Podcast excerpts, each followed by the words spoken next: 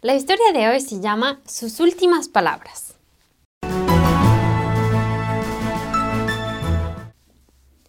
Un gran profesor de cirugía estaba a punto de operar a un joven agricultor que tenía cáncer en la lengua.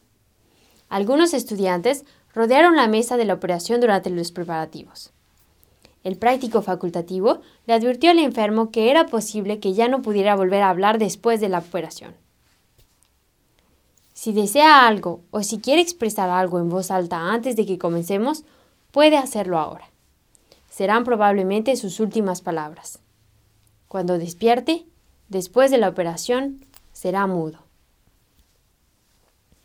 Todos esperaban con ansias el último mensaje del joven. Este cerró por un momento los ojos y después dijo con una voz clara y firme, Gloria sea dada a Jesucristo.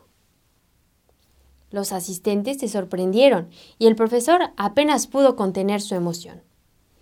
Todo estuvo bien durante la operación, pero después de haber perdido la voz, nada le impidió al joven cristiano que se regocijara en el Señor.